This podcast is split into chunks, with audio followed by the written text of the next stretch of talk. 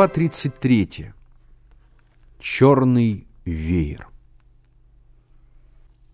«Миша!» Миша выглянул в окно.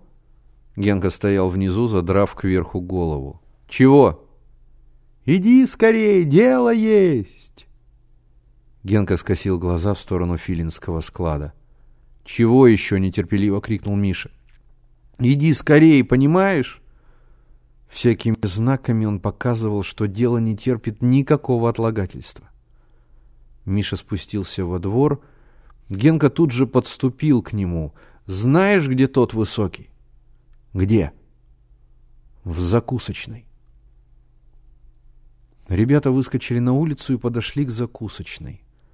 Через широкое мутное стекло виднелись сидящие вокруг мраморных столиков люди.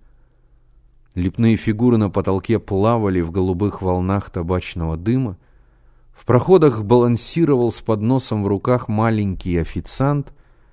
Белая пена падала из кружек на его халат. За крайним столиком сидел Филин. «Где же Высокий?» — спросил Миша.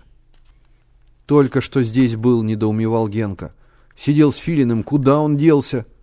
Хорошо, быстро проговорил Миша. Далеко он не ушел, ты иди налево к Смоленской, а я направо к Арбатской.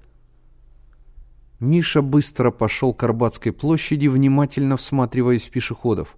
В конце Никольского переулка мелькнула фигура человека в белой рубахе, свернувшего за угол церкви Успения на Могильцах. Миша добежал до церкви, остановился, огляделся по сторонам. Высокий шел по мертвому переулку. Миша последовал за ним. Высокий пересек Причистинку и пошел по Всеволжскому переулку. Миша нагнал его у самой Остоженки, проходивший трамвай отделил его от Миши. Когда трамвай прошел, Высокого на улице уже не было. Куда он скрылся? Миша растерянно оглядывал улицу. На противоположной стороне филателистический магазин. Он иногда покупает там марки для своей коллекции. И сюда, по словам Генки, зачем-то ходит Борька Филин. Миша перебежал улицу и вошел в магазин. Над дверью коротко звякнул звонок. В магазине никого не было. На прилавке под стеклом лежали марки, на полке стояли коробки и альбомы. На звонок из внутреннего помещения вышел хозяин, лысый красноносый старик. Он плотно прикрыл дверь и спросил у Миши, что ему надо. «Можно марки посмотреть?» — спросил Миш. Старик бросил на прилавок несколько конвертов с марками, а сам ушел, оставив дверь приоткрытой. Вертя в руках марку Боснии и Герцеговины, Миша искоса поглядывал в помещение, куда удалился старик. Там было совсем темно, только стол тускло освещен электрической лампой. Кто-то в полголоса переговаривался со стариком. Прилавок мешал Мише заглянуть туда, но он был уверен, что там находится именно этот высокий человек в белой рубахе.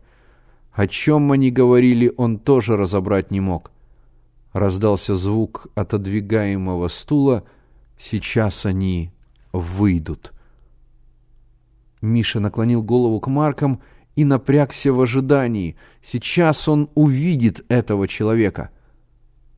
В глубине скрипнула дверь, и вскоре появился старик.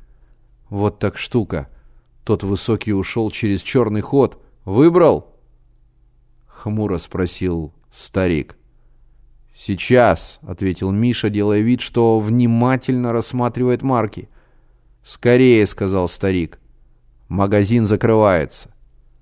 Он опять вышел, но дверь на этот раз не закрыл. Лампа освещала край стола. В ее свете Миша видел костлявые руки старика.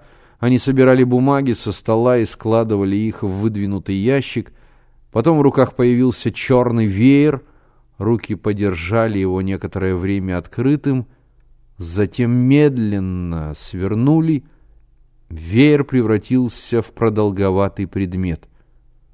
Затем в руках старика что-то блеснуло, как будто кольцо и шарик.